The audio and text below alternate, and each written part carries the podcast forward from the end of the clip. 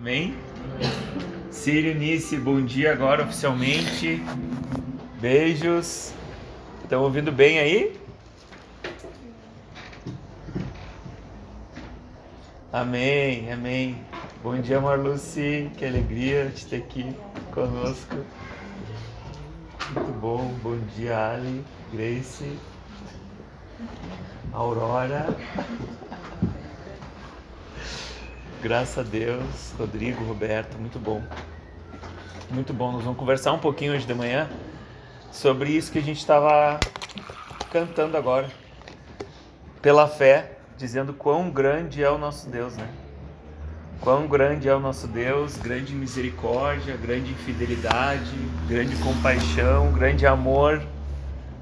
Quão grande é o nosso Deus. A gente estava cantando aqui, ministrando pelo Espírito de Deus, o nosso espírito, a nossa alma, né?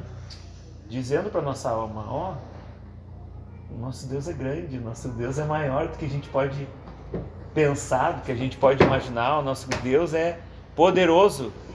A palavra de Deus diz para fazer infinitamente mais daquilo que pedimos ou pensamos. Então ele é grande mesmo. E é para isso que a gente está aqui hoje para exaltar o nome dele, enaltecer o nome dele.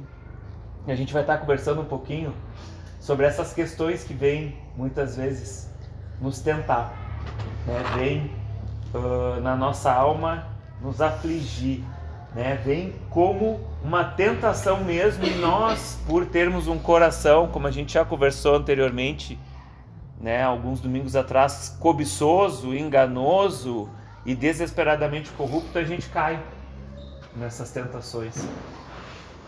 E aí eu queria que vocês abrissem lá em 1 Coríntios, primeira carta de Paulo aos Coríntios, no capítulo 10, que traz um pouco ali, né? Uh, Paulo escreve ali uma, um conselho aos irmãos ali, traz ali um conselho contra a idolatria, traz um conselho contra aquilo que, que muitas vezes vem nos tentar. Primeira Coríntios capítulo 10. E ele traz ali uh, uh, uma referência àquilo que o povo viveu lá uh, no início, né, lá no Antigo Testamento, quando, quando o povo passou o mar, quando o povo vivenciou ali aquela caminhada no deserto, quando o povo vivenciou ali aquela, aquele engano ali né, quando Moisés subiu ao monte ali e o povo fez ali um bezerro de ouro, viveu aquelas festas, aquele tempo de idolatria, aquele tempo né, de, de imoralidade, quando o povo vivenciou ali a cobiça de levantar um outro Deus, a cobiça de ter um outro Deus, né, pela falta de paciência, pela intolerância, pela dificuldade de esperar de esperar no verdadeiro Deus, de esperar naquele Deus que estava ali uh, uh, tirando eles da escravidão do Egito, que estava colocando eles, apontando para eles uma terra prometida, apontando uma promessa e dizendo: Ó, oh, vocês vão caminhar, vocês vão andar, abrir o mar, mas tem uma chamada de alerta para nós tem um cuidado para nós aqui. E Paulo traz isso como uma advertência. E é isso que eu quero trabalhar um pouquinho com vocês. Ali no capítulo 10, eu não vou, ter, vou ler todo o capítulo, mas eu vou estar pincelando alguns versículos. A gente vai dar uma caminhada ali pela palavra de Deus. E Paulo começa dizendo: uh, Ora, irmãos, não quero que vocês ignorem. Capítulo 10, verso 1. Ora, irmãos, não quero que vocês ignorem que os nossos pais estiveram todos sobre a mesma nuvem e todos passaram pelo mar, e todos em Moisés foram batizados, tanto na nuvem como no mar. Todos eles comeram o mesmo alimento espiritual e beberam a mesma bebida espiritual, porque bebiam de uma pedra espiritual que os guiava, eh, desculpa, que os seguia. E a pedra era Cristo. Mas Deus não se agradou da maioria razão pelo qual ficaram prostrados no deserto. Verso 6, presta atenção. Ora, essas coisas se tornaram exemplo para nós.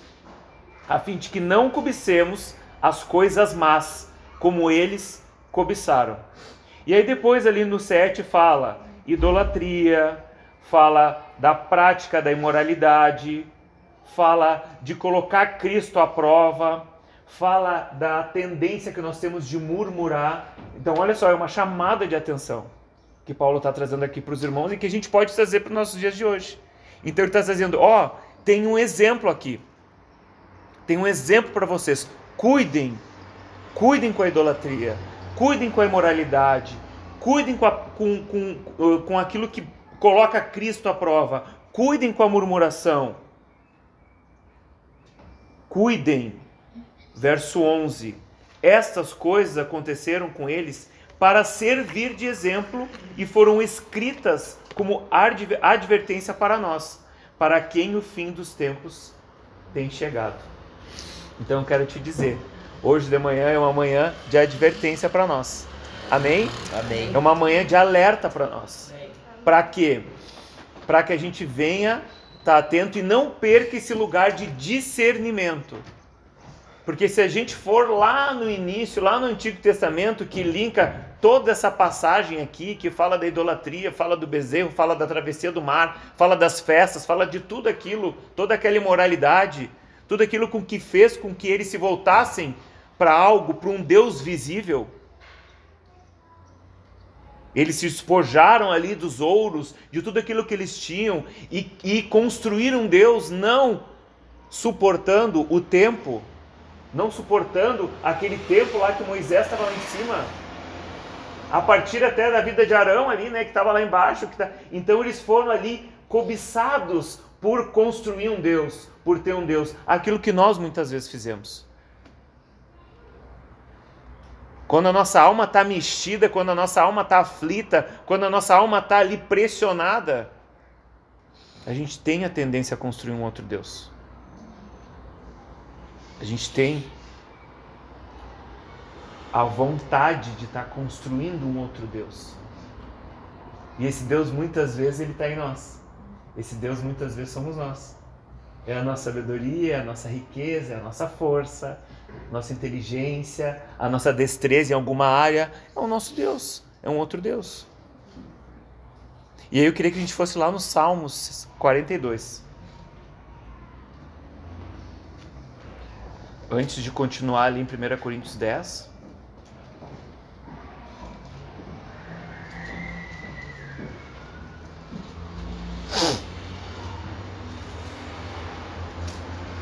Salmos 42.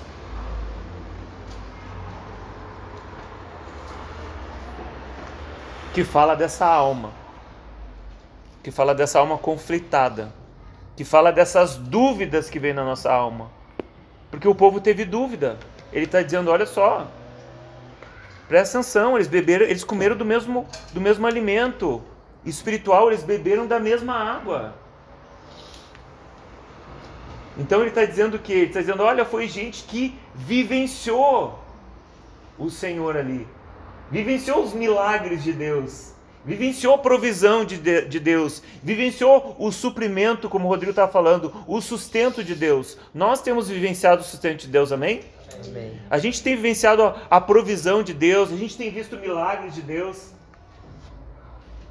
mas a gente também tem vivenciado a nossa alma. Então é uma manhã para a gente poder olhar para nós, para a gente poder perceber e fazer uma autoanálise. E esse salmo traz muito isso.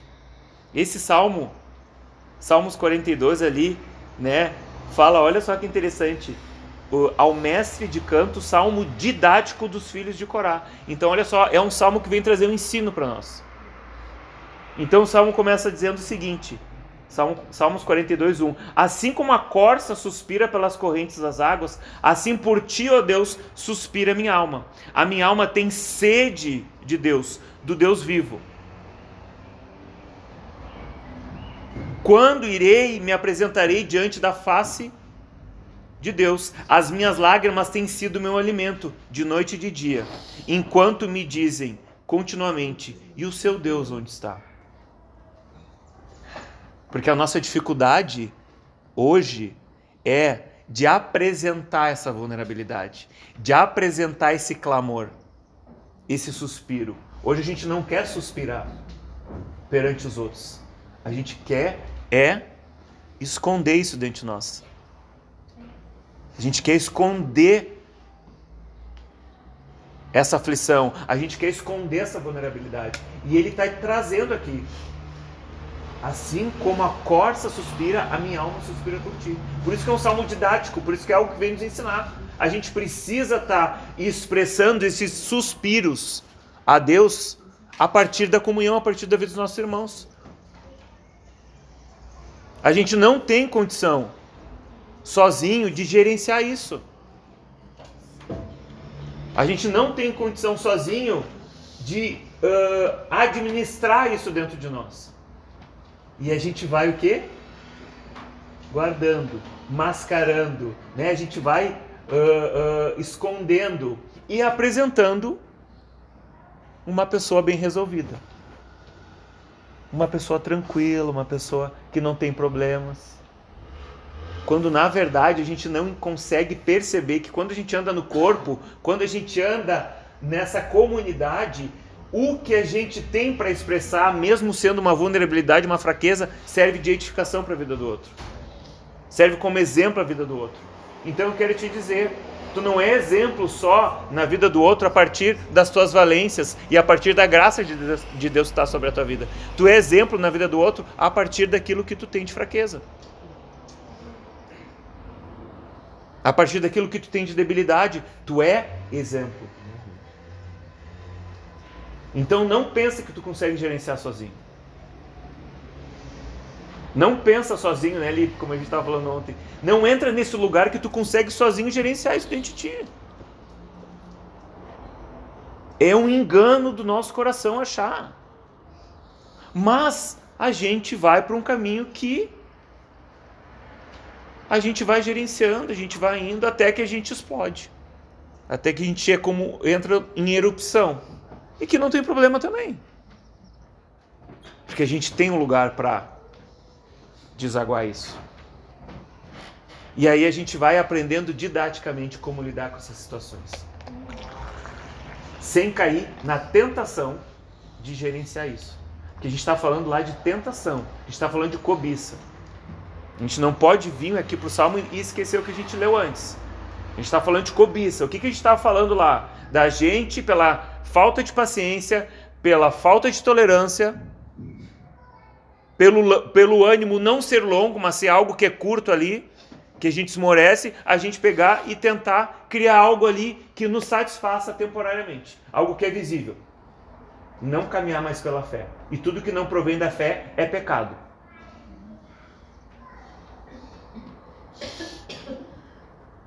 E sobre isso a gente vai estar indo lá em Tiago. Nós vamos caminhar um pouquinho hoje. É bom, eu não marquei minha Bíblia também, mas aí eu vou caminhando junto com vocês e a gente vai se alegrando e dizendo quão grande é o nosso Deus, quão a gente vai cantar e louvar o Senhor em Tiago capítulo 1. Ou melhor, quem já abriu em Tiago capítulo 1, pode ler, por favor, Rodrigo, a partir do verso 13 até o 15. Quando alguém for tentado, jamais deverá dizer: Estou sendo tentado por Deus, pois Deus não pode ser tentado pelo mal e a ninguém tenta. Cada um, porém, é tentado pelo próprio mau desejo, sendo por esse arrastado e seduzido. Então, esse desejo, tendo sido concebido, dá à luz o pecado, e o pecado, após ser consumado, gera a morte. Ó, algumas versões, provavelmente no lugar de desejo deve estar cobiça. Cobiça, que é o que a gente estava falando antes. Então, olha só, olha só o que, que é que nos tenta. Por quem que a gente é tentado? Olha só o que, que tentou aquele povo naquele tempo. E olha só o que Paulo está trazendo de advertência. Olha, isso aí vai estar tá servindo como exemplo de advertência para vocês. E a gente está estudando a igreja de, de, uh, de Corinto lembram? Uma igreja próspera, uma igreja ali, né, que, que, que tinha uh, uh, que era muito enaltecido a questão da sexualidade, a questão da deusa ali, a questão da imoralidade sexual. A gente está estudando isso na quarta, então a gente consegue entender um pouco do que Paulo está querendo trazer ali no capítulo 10 para aqueles irmãos. Ó, presta atenção. Presta atenção que está na tua volta isso. Isso está no teu coração. Isso está guardado ali. Então o salmista diz aqui, ó, minha alma suspira por ti. Eu quero estar tá perante o Deus vivo. Eu quero estar tá na tua presença. Eu não quero sair desse lugar. Só que Tiago já traz ali o que? Que é essa cobiça, depois de consumada, ela gera o pecado e depois do pecado vindo gera a morte. Foi falado de morte ali também, foi falado daqueles que ficaram prostrados. E eu quero trazer aqui não uma morte física para nós, mas eu quero trazer aquilo que é espiritual. Essa morte que vem e que nos aniquila espiritualmente e que faz com que a gente venha entrar enfermo na fé, até a gente ficar totalmente enganado e com nossos olhos obscurecidos para aquilo que é do Senhor para nossa vida. Então tem uma palavra de esperança para ti nessa manhã hoje. Tem uma palavra de esperança para ti nessa manhã hoje, para a gente que está com esse coração, que está com a nossa alma conflitada, que está com a nossa alma ali aflita, tem uma palavra de esperança. Da mesma forma que é uma advertência, há uma palavra de esperança. E aí nós vamos lá continuar no, ver, no Salmos 42, no verso 4, quando o salmista fala: Lembro-me dessas coisas, e dentro de mim se derrama minha alma. Lembro-me dessas coisas. Paulo começa falando na hora, ó, ó, irmãos, presta atenção. Presta atenção como caminhou lá. Então, ó, a carta está trazendo o quê? A lembrança. Ó, lembra como nossos pais caminharam? Lembra lá? Olha só. Então, lembro, lembro dessas coisas. De como eu passava com multidão, com a multidão de povo e os guiava em procissão à casa de Deus, entre gritos e alegrias de louvores. Multidão em festa. E aí vem a pergunta de novo: por que está abatida a minha alma? Por que te perturba dentro de mim? Espera em Deus, verso 5. Pois ainda louvarei a Ele, meu auxílio e Deus meu. Então é um exercício para nós, a partir daquilo que a gente já tem recebido, a partir da comunidade, da vida da igreja, do Espírito, do Consolador derramado. Vim essa ministração à nossa alma. Por que tu está abatido a minha alma? Espera, confia, lembra, olha só. E isso a gente pode falar olhando para o outro. Lembra, presta atenção, espera em Deus. Tem um Deus que é grande, que é maior do que isso que tu está passando. Que é maior do que isso que tu está vivendo, do que isso que tu está sentindo ou pensando. Ele é maior. Não tem nada que seja maior do que o nosso Deus. Amém? Amém. Mas a gente tem a tendência, a nossa alma tem a tendência a potencializar isso. E que não tem problema. Por isso que é a esperança. É. E eu queria que vocês abrissem lá em Lamentações, no capítulo 3, para a gente entender um pouquinho o que, que é trazer a memória isso. O que, que o salmista está querendo dizer? Lamentações, no capítulo 3, a partir do verso 21.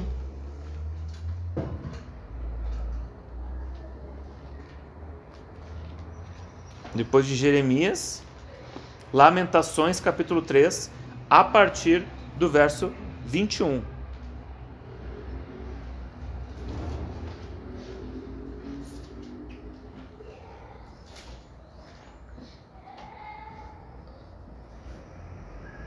Amém? Quero trazer à memória o que pode me dar esperança. As misericórdias do Senhor são a causa de não sermos consumidos, porque as misericórdias não têm fim. Renovam-se cada manhã. Grande é a tua fidelidade. Olha só.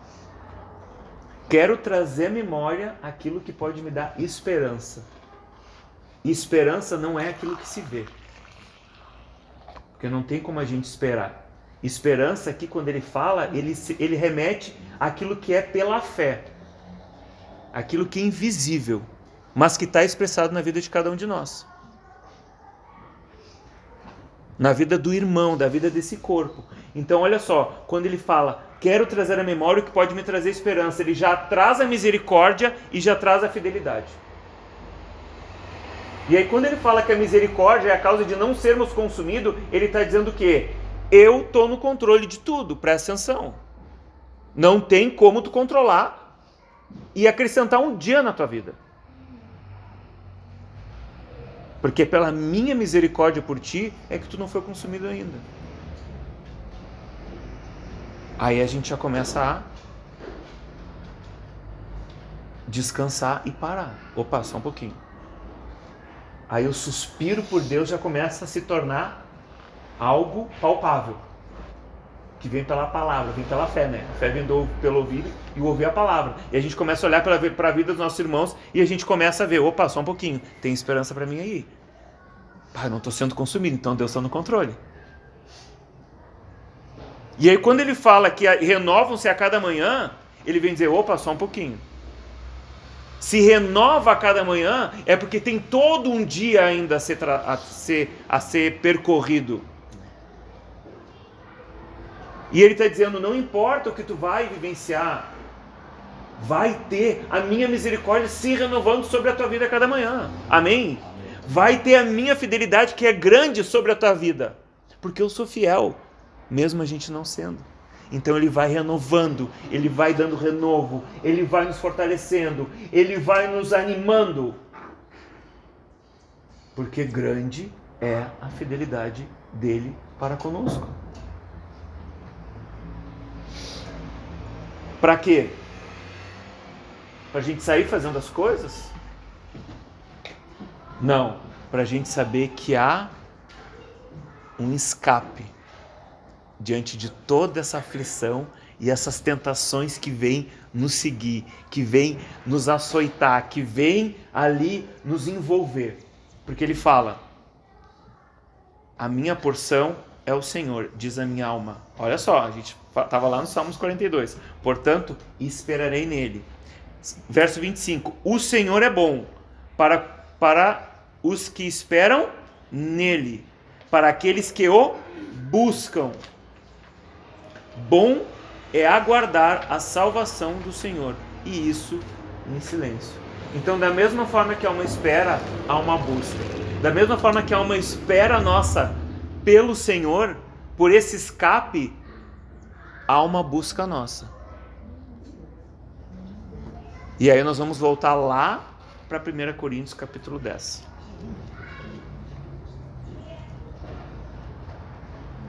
Essa eu marquei. Aleluia.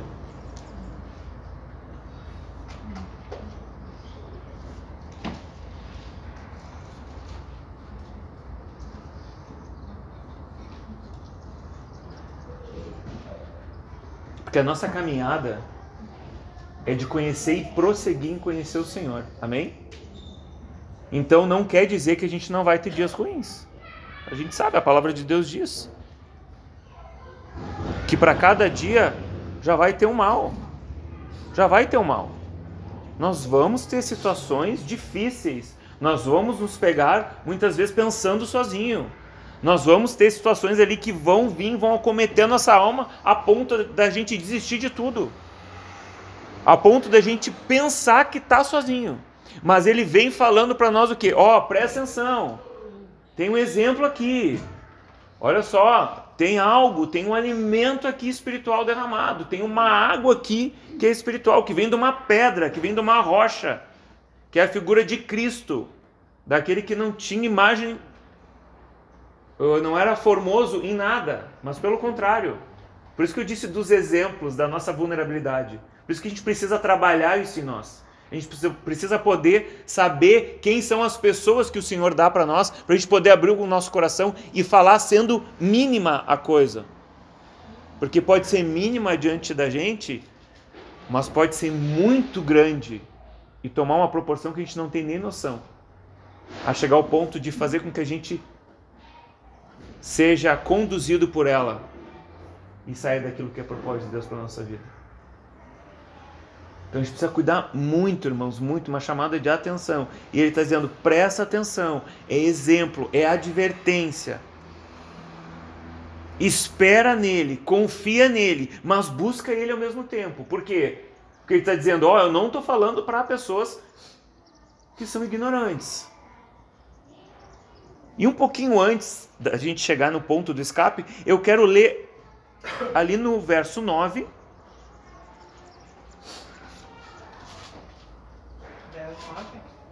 No verso 9, no versículo, no capítulo 9, no versículo 22.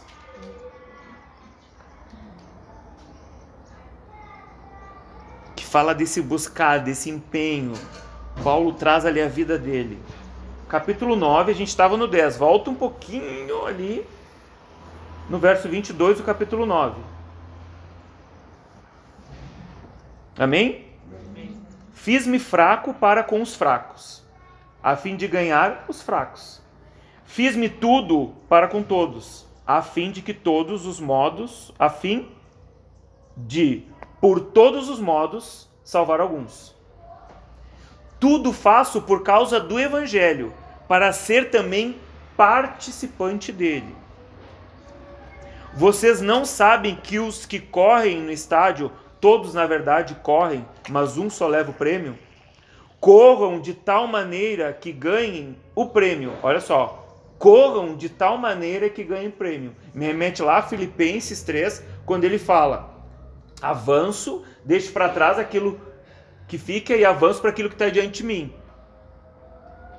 Conheço e, e quero prosseguir em conhecer o Senhor. Deixo tudo, tem tudo como esterco.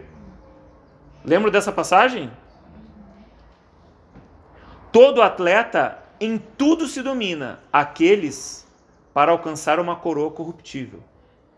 Nós, porém, a coroa incorruptível. Aquilo que não pode se corromper. Aquilo que não vem do nosso coração.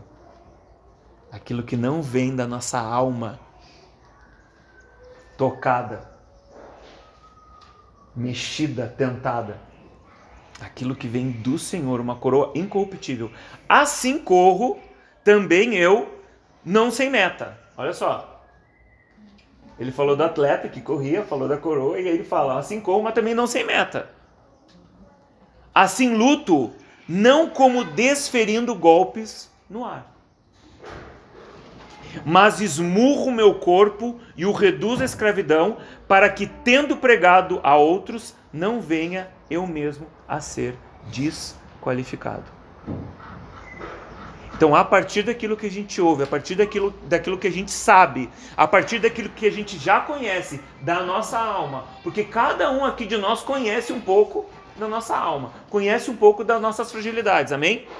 Conhece um pouco da nossas fragilidade, da nossa, das nossas vulnerabilidades, né, Sirinice? A gente sabe. A gente sabe aonde a gente caiu. A gente sabe de onde o Senhor nos resgatou.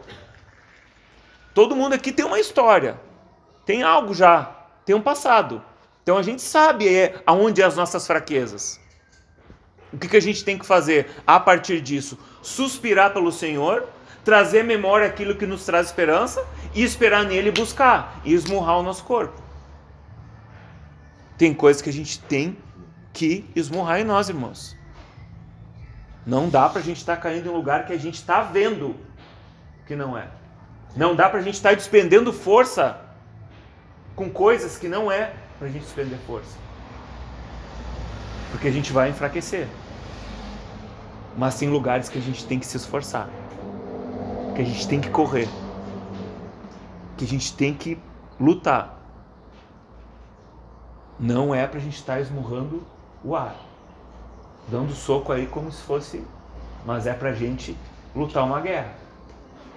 E essa é uma guerra que começa em nós e que se dilui no corpo. E aí nós vamos pular lá pro verso 12, pro 11. Vamos recapitular aquilo que a gente leu antes. Capítulo 10, verso 11.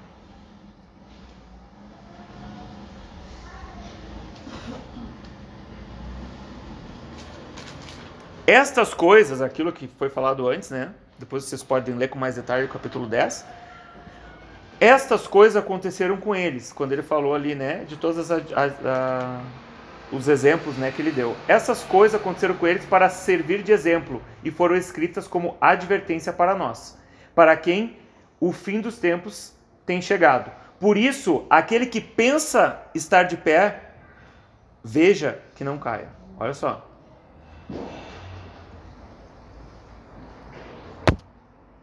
Gente acabou de falar de esmurrar, né? Por isso, aquele que pensa que está de pé, cuida. Cuidado. Cuidado para não cair.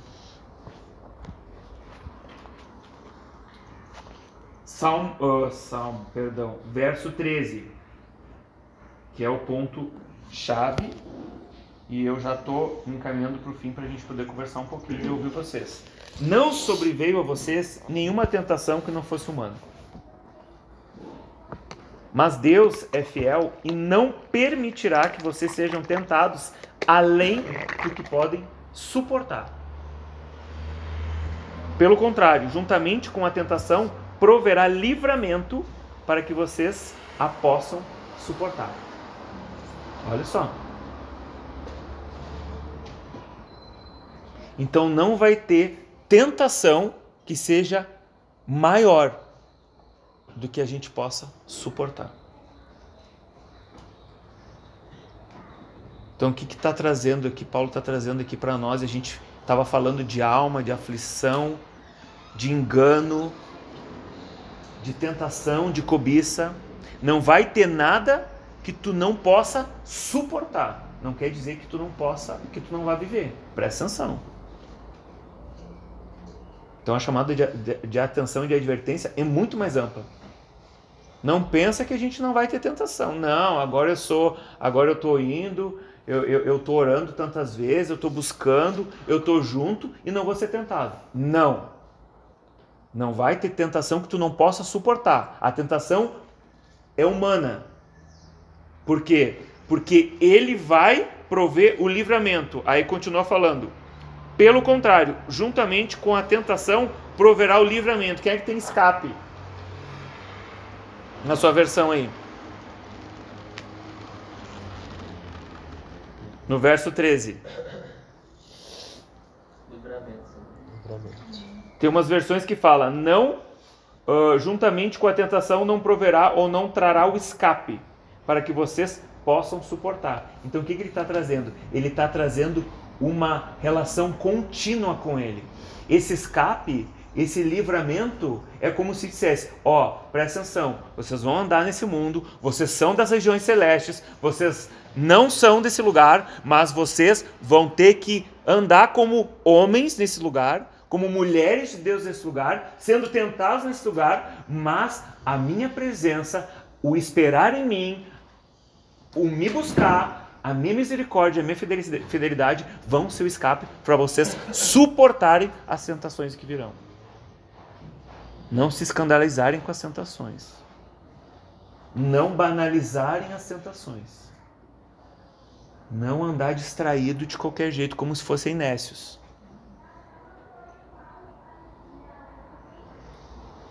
Finalizando. Portanto, meus amados, verso 14: fujam da idolatria. Falo com a, como a pessoas sábias. Olha só. Falo como a pessoas sábias. Julguem vocês mesmos o que digo. Não é fato que o cálice da bênção que abençoamos é a comunhão do sangue de Cristo? Olha só, comunhão do sangue de Cristo. Não é fato que o pão que partimos é a comunhão do corpo de Cristo? Aqui já nos remete à ceia, né? A gente já lembra da ceia. Amém? Desse lugar onde a gente pode onde a gente se avalia, onde a gente se autoexamina e a gente vê que a gente não tem condição nenhuma de estar naquele lugar, mas que a gente está ali porque é algo que é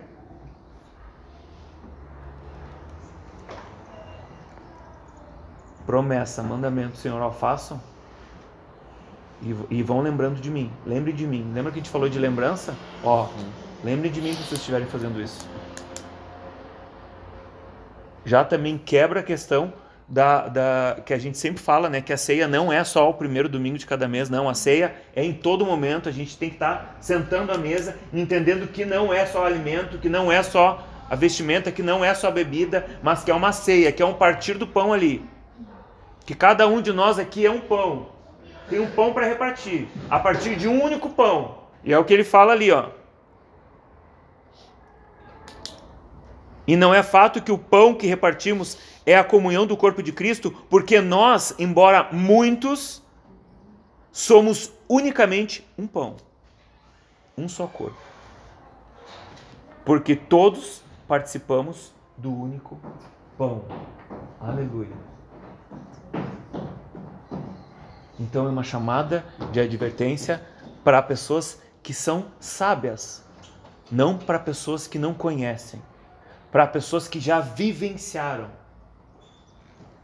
para que a gente possa lembrar, trazer memória, o Senhor, aquele que tem misericórdia, que tem fidelidade para conosco, para que a gente possa esperar, buscar Ele e acessar esse escape em meio às tentações, acessar esse livramento em meio à aflição, em meio ao grito da nossa alma, que é a vida do corpo, quer a comunhão de Cristo, do Espírito, na vida dos nossos irmãos. Somos um só corpo, um só pão. Então, uma palavra de esperança para nós, de advertência e ao mesmo tempo esperança. Que cada um sabe o que está passando. Cada um pode se sondar, se fazer uma autoanálise e achar ali né, esse lugar de tentação, esse lugar de cobiça, mas esmurrar. Esmurrar isso e esperar nele. E confiar nessa misericórdia que vai se renovando a cada manhã.